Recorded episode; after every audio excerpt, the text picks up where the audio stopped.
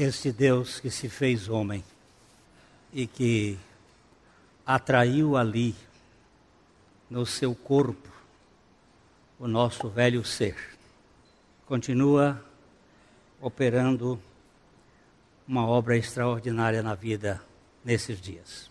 Mas nós estamos vivendo um momento histórico muito, muito difícil e nós precisamos, aquilo que a Aline falou há pouco, aqui é sério. A questão dos nossos filhos, dos nossos lares. Estava combinando com ela ali, depois vamos falar com a Cota, para a gente talvez trazer algumas informações que nós, nós nem temos noção do que está acontecendo quando deixamos a janela da perversão entrar nas nossas casas através destes projetos malignos, novelas e mais sei lá o que. É importante que a igreja esteja com os seus olhos diante do altar de Deus, suplicando por um quebrantamento e por um avivamento aqui no Brasil e no mundo. Em nome de Jesus. Evangelho de João no capítulo 3. Evangelho de João, capítulo 3. Nós vamos pegar um pouquinho do atrás, do verso 25 ao verso 30. Nós vamos fazer uma, uma pequena recapitulação a Bíblia nos diz, Paulo escrevendo a Timóteo, ele diz assim: prossiga na leitura. E esta leitura que ele estava dizendo para Timóteo não era a leitura particular dele, era a leitura pública da Bíblia. Vocês têm uma noção do que como era a Bíblia antiga. É, muito pouca gente, muito pouca gente tinha acesso. A Bíblia era escrita, reproduzida por escribas. E muito pouca gente tinha acesso. Só depois da imprensa é que ela se tornou um livro mais popular. E as pessoas iam aos cultos e era preciso que aqueles que ministravam, que ensinavam, lessem as Escrituras. Hoje nós temos muita Bíblia espalhada de todo jeito, em várias versões e várias coisas, mas a leitura bíblica é muito pouca. Grande parte nossa, a gente faz umas leituras assim rapidinhas e não não não mastiga, então, esse é um processo que a gente não vai perder tempo aqui. Vamos fazer leitura bíblica. Vamos andando em cima do texto bíblico. Então, do 25 ao 30, nós tínhamos visto do 22 ao 30, no domingo passado, mas vamos só pegar esse 25 a 30 para dar uma pequena visão. Ora, entre os discípulos de João e um judeu suscitou-se uma contenda com respeito à purificação. E foram ter com João e lhe disseram: Mestre, aquele que estava contigo além do Jordão, do qual tens dado testemunho, está batizando, e todos lhe saem ao encontro. Respondeu João: O homem não pode receber coisa alguma se do céu não lhe for dada. Vós mesmos sois testemunhas de que vos disse: Eu não sou o Cristo, mas fui enviado como seu precursor. O que tem a noiva é o noivo. O amigo do noivo que está presente e o ouve, muito se regozija por causa da voz do noivo. Pois esta alegria já se cumpriu em mim. Convém que ele cresça e que eu diminua. Enquanto ao Salvador teu livro eu ler, meus olhos vêm abrir, pois quero ver da mera letra além. A ti, Senhor. Eu quero ver a ti, eu quero te conhecer. Eu quero ter relacionamento contigo. Você percebe que aqui havia uma disputa, um, uma provocação. Diz aí no verso 27 que entre os, os discípulos de, de João, entre os discípulos de João e, e um judeu, houve uma, uma querela. E no verso 27 ele diz: é, Respondeu João: O homem não pode ter coisa alguma se do céu não lhe for dado. Eles quiseram criar um, um mal-estar com João, dizendo assim: Ó, você está perdendo discípulos para Jesus, aquele que o Senhor indicou lá atrás, você está indo para trás. A igreja, sua igreja, a igreja de João, está diminuindo e a igreja de Jesus está crescendo. Você está ficando. Aí João disse: vocês estão ficando malucos. Ele não entrou na pira dos discípulos dele e nem da questão levantada. Então ele vai dizer que é necessário se desestimar-se e deixar que aquele que é o motivo da nossa estima, ele cresça. Convém que ele cresça. E que nós saiamos da palco e que eu diminua. Quando chega então no verso verso 31, então vamos ler do 31 e o Marco vai lendo aí devagarzinho, a gente para, vamos até um pouquinho. Quem vem das alturas certamente está acima de todos. Quem vem da terra é terreno e fala da terra. Quem vem do céu está acima de todos e testifica o que tem visto e ouvido. Contudo, ninguém aceita o seu testemunho. Quem, todavia, lhe aceita o testemunho por sua vez, certifica que Deus é verdadeiro. Pois o enviado de Deus fala as palavras dele, porque Deus não dá o Espírito por medida. O Pai ama o Filho, e todas as coisas tem confiado às suas mãos. Por isso, quem crê no Filho tem a vida eterna. O que, todavia, se mantém rebelde contra o Filho, não verá a vida, mas sobre ele permanece a ira de Deus. Agora vamos, vamos verificar o verso 31. Aqui é uma introdução de um outro personagem. Nem é Jesus, nem é João que fala, João Batista, mas o próprio apóstolo João. Aqui é uma, ele, diz, ele diz assim: ó, você sabe por que, que tem essa, essa discussão, discussão? Porque existem duas culturas. Existe uma cultura do céu e existe uma cultura da terra. E ele diz aqui: quem é das alturas, certamente está acima de todos. É João dizendo: você sabe por que está havendo essa disputa entre os judeus e os, e os fariseus, provavelmente? É porque eles não estão entendendo que tem duas realidades uma realidade caída aqui da terra e uma realidade de cima. E ele diz aqui: o que vem das alturas certamente está acima de todos. Quem vem da terra é terreno e fala da terra. Quem veio do céu está acima de todos. Então, quando nós nos perdemos, normalmente nós nos perdemos neste raciocínio caído, nesse raciocínio da terra.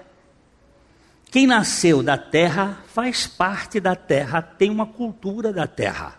Eu estou há 43 anos aqui em Londrina, vivi quase 12 anos no Rio de Janeiro, mas eu sou de origem piauiense e agora em Recife, pregando, uma senhora virou e disse assim: De que estado do Nordeste o senhor é?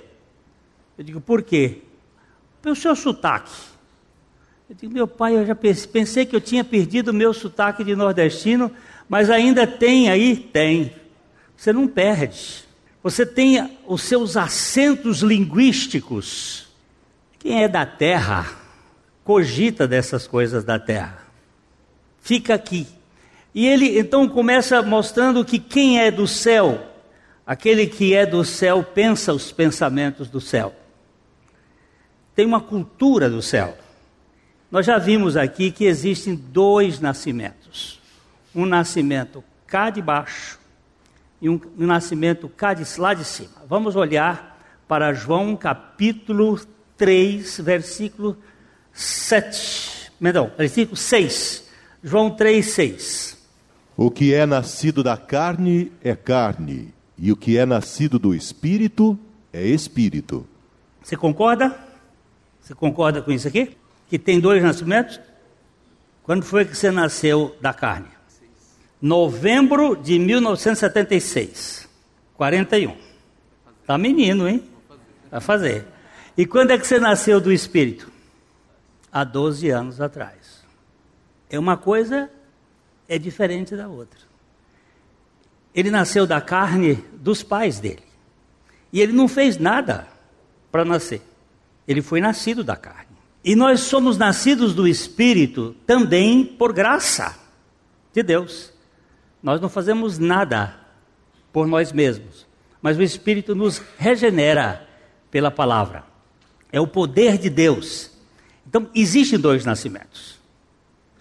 Não confunda estar na igreja com nascer de novo. Não confunda o ser educado na religião por novo nascimento. Uma pessoa pode ser criada dentro da igreja e não nascer de novo. A cultura religiosa até é mais impeditiva. Ontem o Márcio trouxe uma palavra muito boa lá para os jovens no, no acampamento e ele mostrou o filho mais velho o filho mais novo. Um perdido na rebeldia, o outro perdido na moralidade, na religião, no caráter mas os dois distantes do Pai. E a gente pode ver isto claramente. Novo nascimento não tem nada a ver com conduta bonita. Eu lhe digo com toda sinceridade que eu dou muito mais valor à, à prostituta e à adúltera que Jesus tocou nelas do que Sócrates, o inatacável que bebeu cicuta. São coisas diferentes. Novo nascimento é uma obra de Deus e vem do alto. É, a cultura de cima vem por meio daquele que desceu do céu. Nós vamos para João capítulo 3, versículo 13. João 3, 13. Você vai verificar que ele diz claramente: Ora, ninguém subiu ao céu senão aquele que de lá desceu, a saber, o Filho do Homem que está no céu. Toda a cultura do céu é estabelecida por aquele que desceu do céu. Não é uma cultura que nós vamos adquirir pelos conhecimentos bíblicos e coisas assim, mas sim por uma revelação daquele que se velou. Velar é manifestar, se tornar visível, se tornar plausível a nós. Ele se tornou aquele que traz a cultura do céu. É, a, hum, a humanidade faz parte de uma cultura aqui de baixo. Vamos lá olhar João 8, 21 a 24. João 8, 21 a 24 fala desta cultura cá de baixo. De outra feita lhes falou, dizendo: Vou retirar-me, e vós me procurareis, mas perecereis no vosso pecado. Para onde eu vou, vós não podeis ir. Então diziam os judeus: Terá ele acaso a intenção de suicidar-se? Porque diz: Para onde eu vou, vós não podeis ir. E prosseguiu: Vós sois cá de baixo eu sou lá de cima. Vós sois deste mundo. Eu deste mundo não sou. Por isso eu vos disse que morrereis nos vossos pecados. Porque, se não crerdes que eu sou, morrereis nos vossos pecados. Para quem Jesus estava falando isto? Para quem Jesus falou isto? Para os judeus. Quem era o judeu? Quem eram os judeus? Bora embora para casa? Quem eram os judeus, povo? O povo de Deus. Os judeus eram o povo de Deus. Era o povo da, da religião.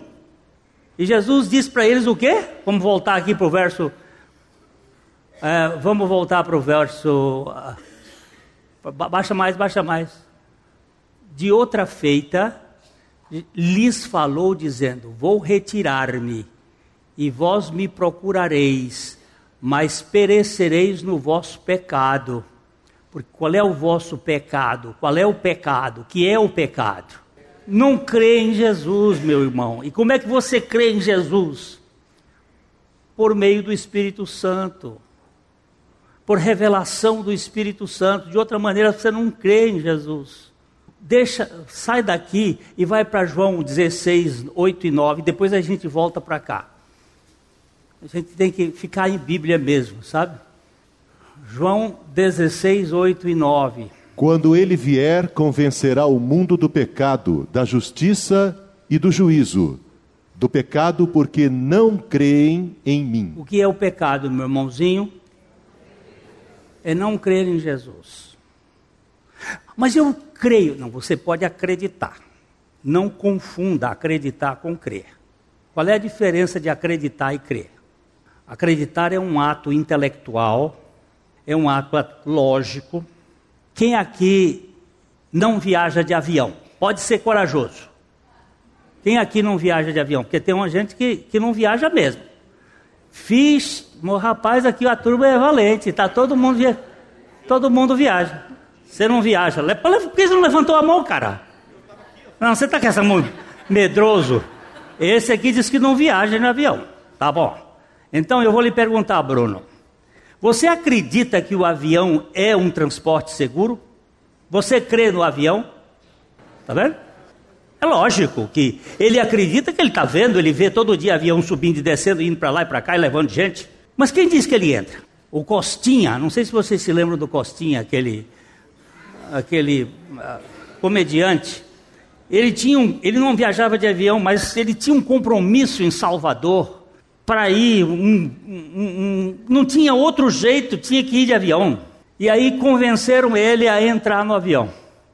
Mas o homem estava louco, a, adrenalina lá em cima, a batida cardíaca com 190.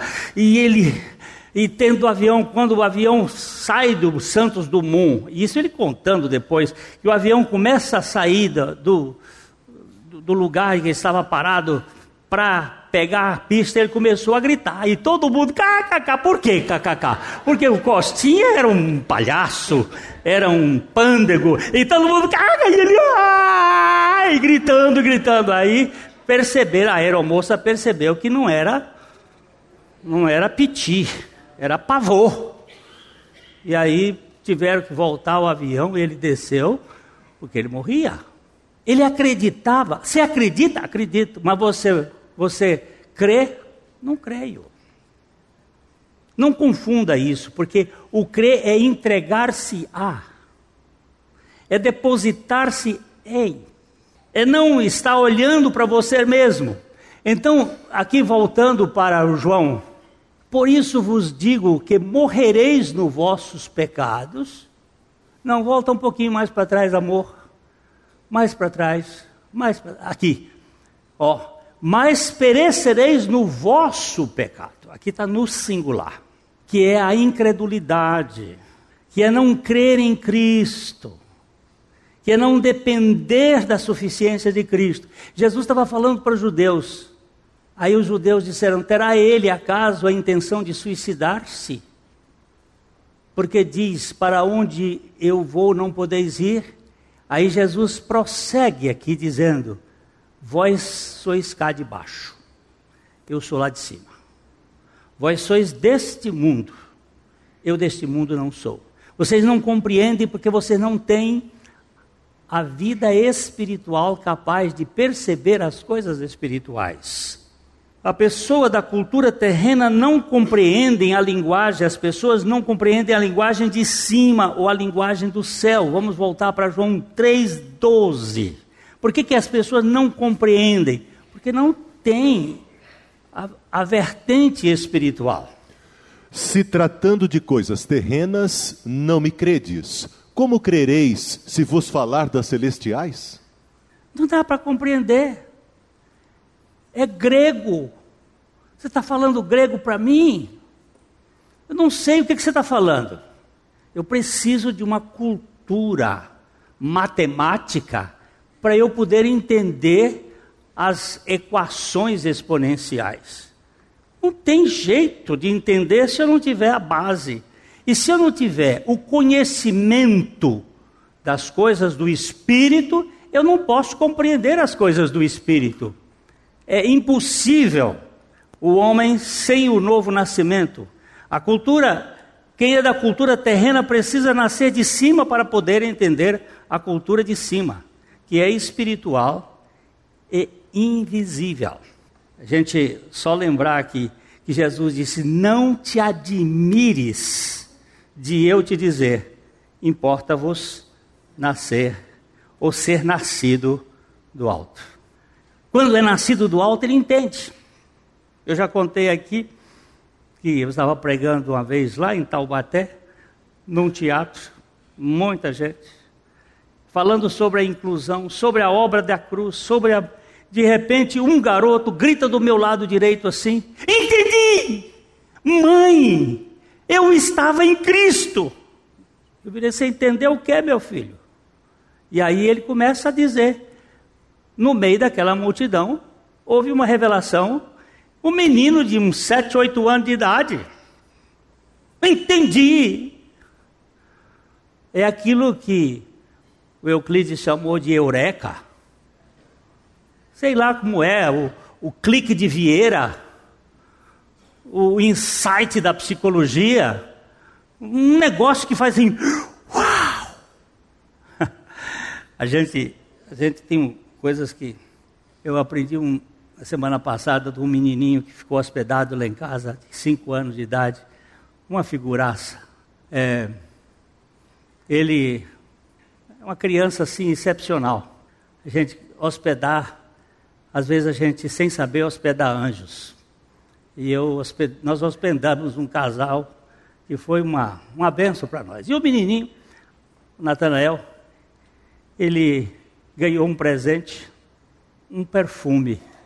Veio numa caixa e deram para ele. Quando ele foi abrir a caixa, o perfume caiu e quebrou. Aí ele olhou e disse assim: Ufa, ainda bem que sobrou a caixa para eu colocar alguma coisa dentro.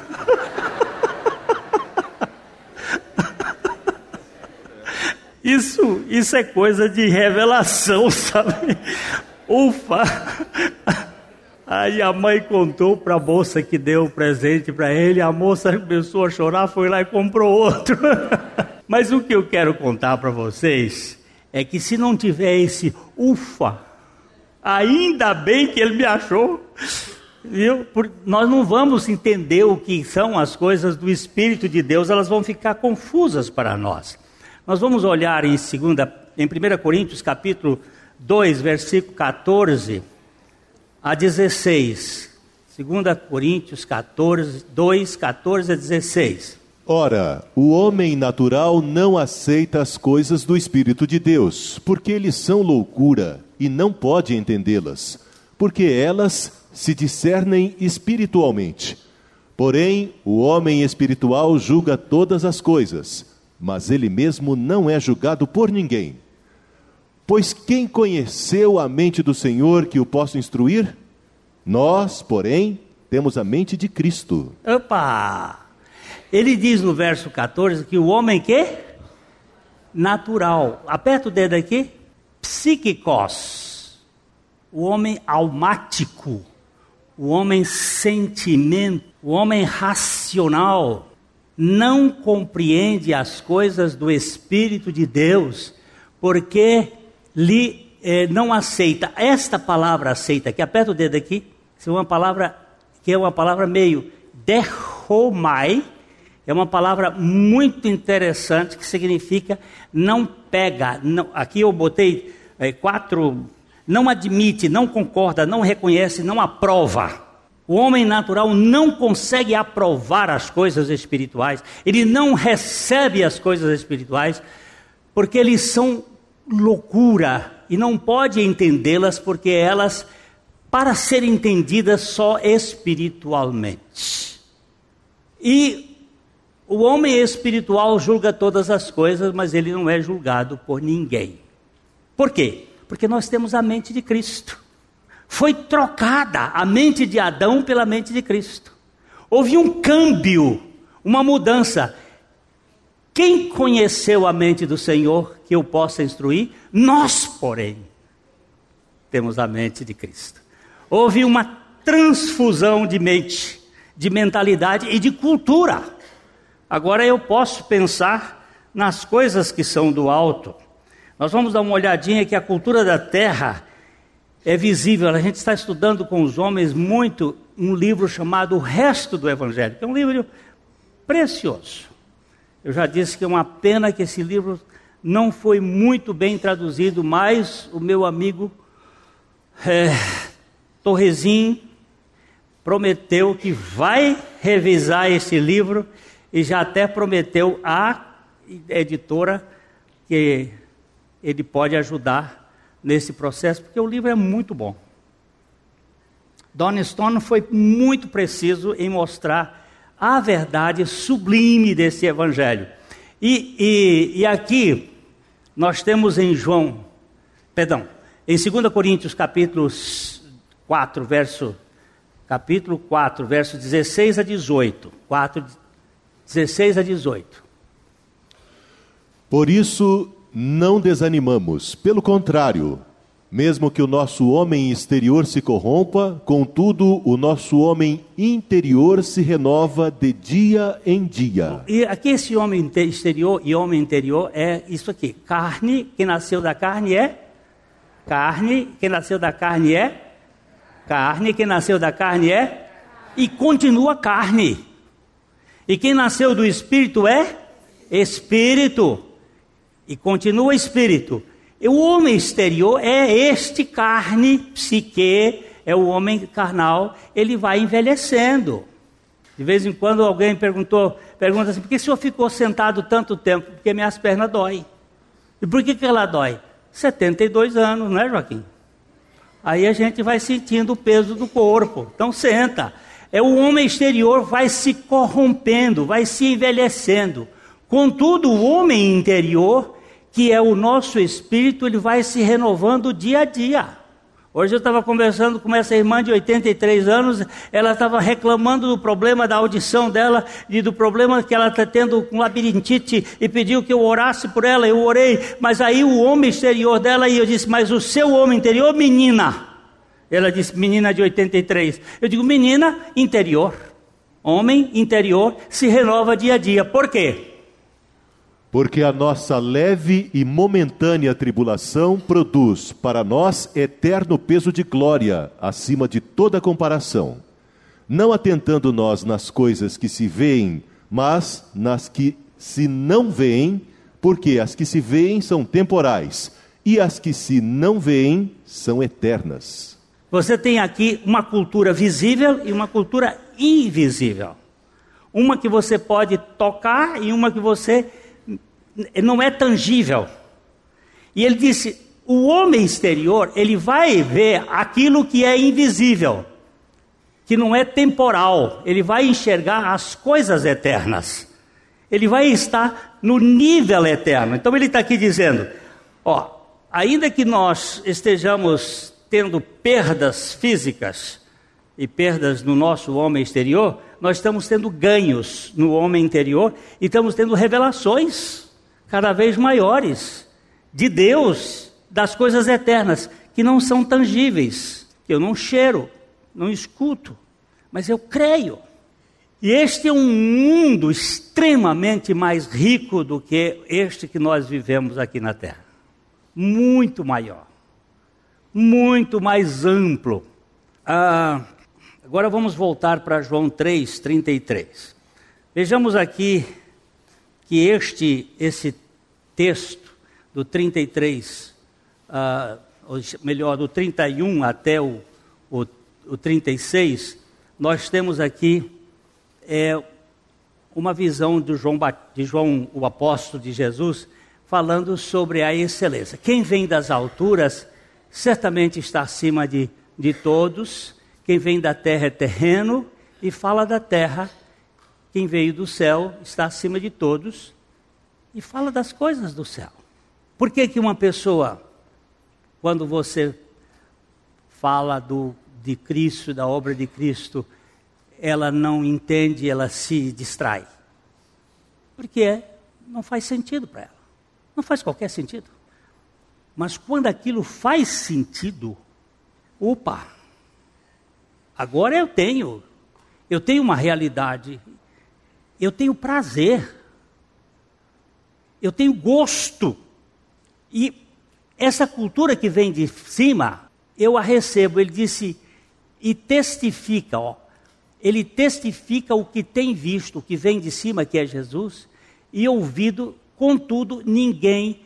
Esta palavra aqui já não é a mesma palavra, o aceita que nós vimos lá, que é derromai, aqui não é a mesma palavra, e uma palavra mais forte ainda, que é lambano. Dá uma apertadinha aqui nesse aqui. Lambano. É uma palavra mais forte ainda. Ele está dizendo assim: não pega mesmo, mas se pega mesmo, não solta. Ele vai dizer aqui uma coisa: que testifica o que tem visto e ouvido, contudo, ninguém consegue entender o seu testemunho. Por isso que o Espírito Santo é aquele que vai convencer, porque o Espírito Santo é o advogado de Jesus na vida do crente. Jesus é o advogado de Deus na vida do pecador. E o Espírito Santo é o advogado de Jesus na vida do crente. Preste atenção. Jesus é o advogado de Deus na vida do pecador. Ele é o salvador. Ele nos salva. Mas quem vai aplicar a salvação de Jesus na vida do crente é o Espírito Santo. Ele que vai nos convencer do pecado. E aí nós nos tornamos novas criaturas ele veio de cima, testemunho dele ninguém aceitou. Quem, todavia, lhe recebe, recebe o testemunho daquele que é de cima, por sua vez, tem o selo. Esta palavra aqui é uma palavra muito interessante. Ele tem o selo, ele tem a garantia. Ele tem a garantia de que Deus é verdadeiro. Que Deus não está blefando. Por isso, esta pessoa aqui, ó, vou dizer com a mão na boca, não tem dúvida. Essa palavra aqui, ó, é certeza, certifica, tem o selo, tem a garantia. E essa garantia vem do Espírito Santo, que testifica com o nosso espírito que nós somos filhos de Deus. Não há demônio nesse mundo que consiga demover isto de nós porque nós temos a certeza. Eu sei em quem tenho crido e estou bem certo de que Ele é poderoso para guardar este depósito, o meu depósito, até o dia final. É um negócio de certeza, de garantia, de convicção. É uma convicção em que nível? Não intelectual. Não emocional. Não é porque eu sinto, nem porque eu entendo, mas porque eu creio.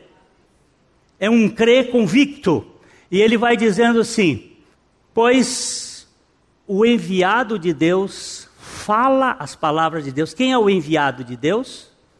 Por favor, acabei de dizer, não estão querendo. Quem é o enviado de Deus? Jesus. Porque o Espírito Santo é enviado de quem? De Jesus. É enviado em nome de Jesus. O enviado de Deus fala o quê? As palavras de Deus. Porque Deus não dá o espírito como um pedaço de pão partido, ele dá inteiro, dá todo, dá tudo, dá por inteiro, não dá pedaços. Quem tem o espírito tem todo o que Deus tem para nós em Cristo. Nesse livro que eu falei, o resto do Evangelho, o autor disse uma coisa muito interessante, essa semana a gente estava vendo lá. Eu não sou um, um buscador de Jesus. Eu sou um descobridor de Jesus. Eu não vou buscar mais nada, porque eu já tenho tudo nele. Eu só vou descobrir o tudo que eu já tenho dele em mim. Tudo. A gente tem que mexer naquele hino, eu quero mais e mais de Cristo. Sabe por quê? Porque Deus não vai dar mais de Cristo, Ele já nos deu tudo em Cristo. Eu quero, sim, mais e mais compreender do que eu tenho em Cristo. Não é buscar mais de Cristo, porque Deus já nos deu Cristo. Quem tem Cristo, tem tudo. Vou voltar ao mesmo exemplo que eu dei lá nos homens, que eu dei hoje de manhã, e não tem problema. Eu compro ou ganho. Melhor ganhar. Comprar não tem dinheiro para comprar. Eu ganho uma fazenda de 100 mil hectares. Eu vou até botar maior agora. Uma fazenda de 200 mil hectares. Só para esnobar aqui. Muito bem. Hoje de manhã alguém disse que é 40 mil, 40 mil alqueires. A de 100. Agora são 80 mil alqueires. Que tamanho é esta fazenda? Alguém tem noção? É grande, não é? Bem, eu ganhei de papel passado, o, o cara me deu herança ou presente, muito bem. Eu chego lá na fazenda, entro na casa da fazenda, ando um pedaço. O que, que eu sei da fazenda? Nada. Nada. Quanto tempo eu vou conhecer essa fazenda? Doutor Mário Rocha, quanto tempo você? Serginho, cadê Serginho? Está aqui? Serginho, quanto tempo, Serginho, eu vou gastar para conhecer essa fazenda? Me diz, Serginho. Hein? Diz. Se for de avião, né? Mais rápido. É a história do, do inglês. Né? O inglês conversando com o brasileiro disse assim: eu tinha, um, eu tinha uma fazenda que eu levava dois dias para andar no cavalo na fazenda toda. Aí o brasileiro disse para ele assim: Eu tinha um cavalo desse. O cavalo dele era muito ruim, né? E quanto tempo você vai conhecer essa fazenda, meu pai? Eu acho que na vida toda eu não ia conhecer a fazenda. E quanto tempo eu tenho para conhecer a Cristo, o reino de Deus, o que é vida eterna? Que te conheçam a ti só como o único Deus verdadeiro e a Jesus Cristo a quem tu enviaste. Isso é vida eterna. Então, meus irmãos, aqui ele diz o seguinte: que ele não deu o Espírito sobre medida, e o Espírito Santo vai nos revelar a grandiosidade de Cristo Jesus. Se o Filho, ou perdão, só o Filho pode nos revelar o Pai. Só o Pai pode nos revelar o Filho. E só o Filho pode revelar o Pai a quem ele o quiser revelar. Vamos dar uma olhadinha nesse texto. Mateus capítulo 11, 27. Mateus 11, 27. Tudo me foi entregue por meu Pai. Ninguém conhece o Filho senão o Pai e ninguém conhece o Pai senão o Filho, e aquele a quem o Filho o quiser revelar. Vamos olhar só rapidinho. Quantas pessoas conhecem o. Primeiro, tudo quanto, quanto pertence a Cristo. Agora ele diz: ninguém conhece o Filho senão o Pai. E ninguém conhece o Pai senão o Filho. E quem mais? E aquele a quem o filho o quiser revelar. No momento que você descobrir que o filho o quis, quis revelar o pai para você, o que, que você tem que fazer? Maurício, no momento que você descobriu que o pai, que o filho quis revelar o pai para você, o que foi que fez que aconteceu com sua vida? O que que você Fala aqui em pé, fala aqui em pé. Fala bem, pai. O que que aconteceu? Mudança de dentro para fora e os, as mãos levantadas dando glória a esse Deus, porque se ele não revelar. O que, é que você fez para o filho lhe revelar o pai? E agora o que você faz para desrevelar? Como é que pode, gente? Meu povo, pode sentar, Maurício. O filho, quem crê no filho, veja o verso 36. Agora vamos voltar, vamos sair daqui.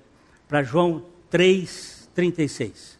Hoje nós terminamos João 3 já vamos para João 4, aí nós já vamos andar com a mulher samaritana. Isso, essa mulher é uma bênção. Ô mulherzinha que trouxe tanta coisa para gente. Essa é uma das experiências gostosas. Uma mulher que era uma viúva negra, matava tudo quanto era marido. Não havia marido que aguentasse ela. Cinco. E aí no final, acho que ela matou quatro e o quinto, não, ela disse, não é teu, agora está juntou com outro. E, e Jesus entrou na vida dessa mulher e fez uma revolução. Mas, aqui, por isso, quem crê, tem o que todavia, o que todavia, o que todavia, rebelde contra o filho, não verá a vida, mas sobre ele permanece a ira de Deus. Agora preste bem atenção aqui. Crer, aperta o dedo no crer. Ó, este é o verbo mais santo da Bíblia para o, o, o homem que recebe. Pistel. Isso aqui é o pistache do céu. Traz um gosto novo.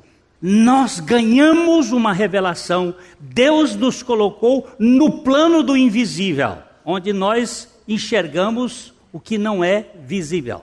Nós passamos a um mundo, mas aquele que, aqui nessa palavra, porque se mantém rebelde, é isso que está aqui na sua forma grega de dizer. Ó, aperta o dedo aqui.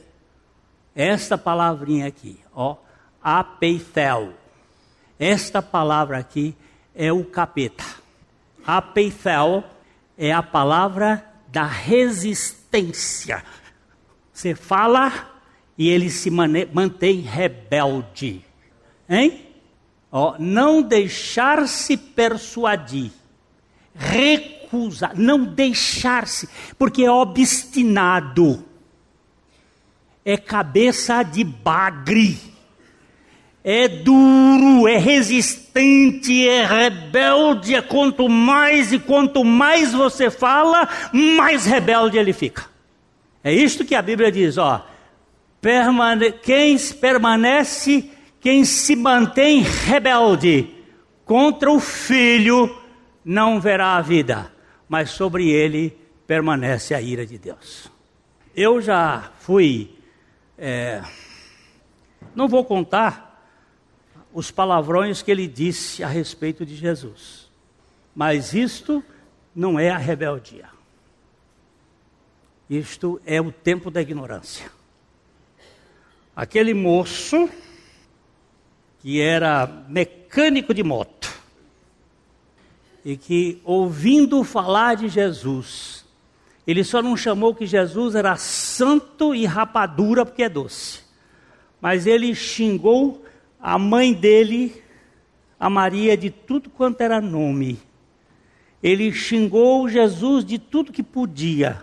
E hoje esse homem é um pastor da igreja Assembleia de Deus na Baixada Fluminense. Porque isso não é resistência, isso é o tempo da ignorância, isso é a estupidez de um homem carnal que não entende nada. Mas o Espírito Santo convenceu esse moço. Eu tenho a carta dele que ele me escreveu. Não tenho preocupação que alguém xingue. Até pode xingar o Espírito Santo. A palavra blasfêmia contra o Espírito Santo não é simplesmente esta questão de uma pessoa que fala bobagens. É esta palavra que eu digo, é a palavra mais perversa. É essa palavra apeithel. É essa palavra que tem uma resistência quanto mais, às vezes até com lisura, com comportamento bonito, com uma forma externa perfeita, mas é um contradizente que não se rende à pessoa de Jesus Cristo. Disse ia ser o caso de Voltaire, pode ser? Na hora da morte, chamam-lhe um confessor, um sacerdote.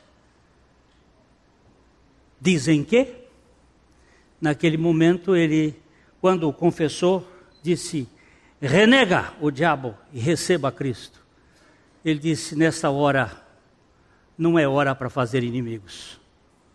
Pode ser que depois desse tempo eu precise dele.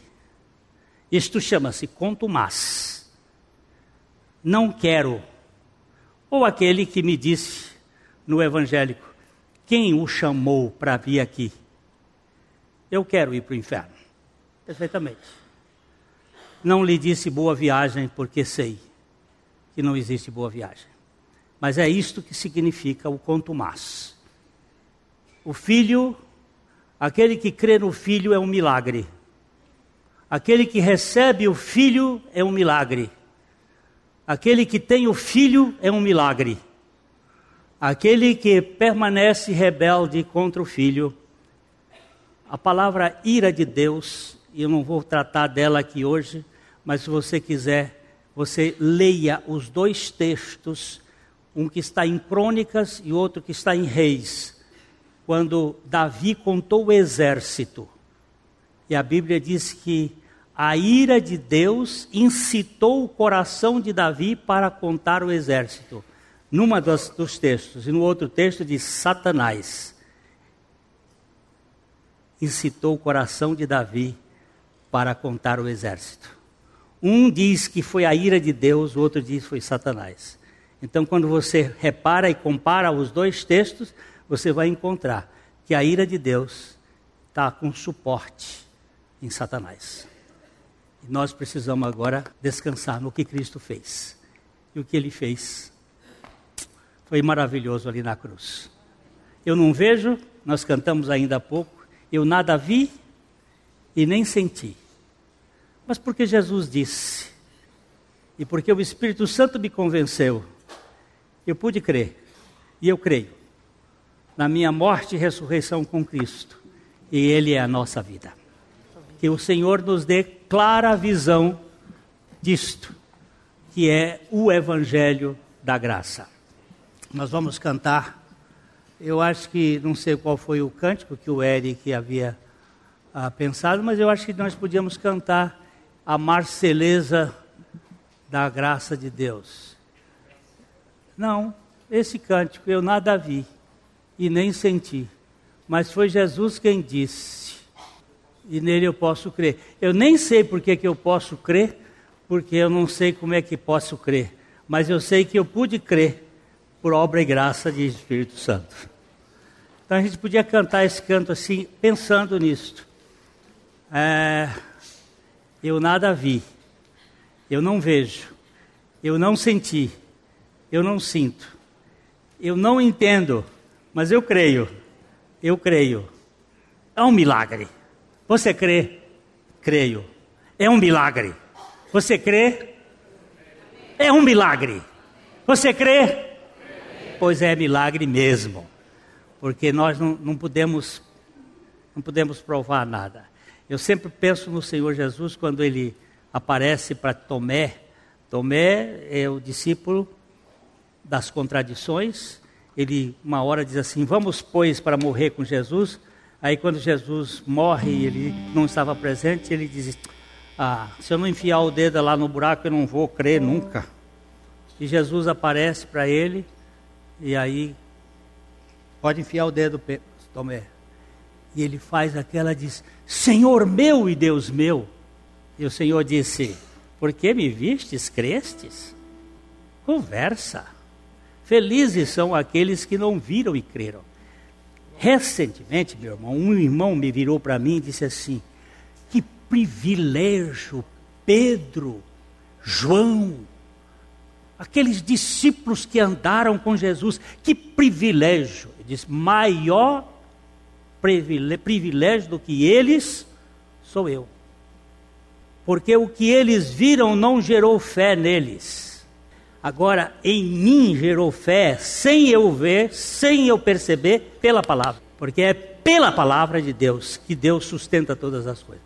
Cuidado quem, por tudo que vocês têm ouvido, que tradição substitui a palavra de Deus. Isso é traição. Nada substitui a palavra de Deus. Nada. É a palavra de Deus quem sustenta todas as coisas. Glória a Deus. A mensagem que você acabou de ouvir faz parte do Ministério de Comunicação Palavra da Cruz. Temos um grande acervo de estudos bíblicos em áudio e vídeo. Distribuímos também gratuitamente o jornal mensal Palavra da Cruz. Entre em contato conosco pelo fone 0 operadora 43 33 728900 ou pelo e-mail livraria@piblondrina.com.br. Visite-nos pelo site www.livrariapiblondrina.com.br ou acesse www.piblondrina.com.br Graça e paz.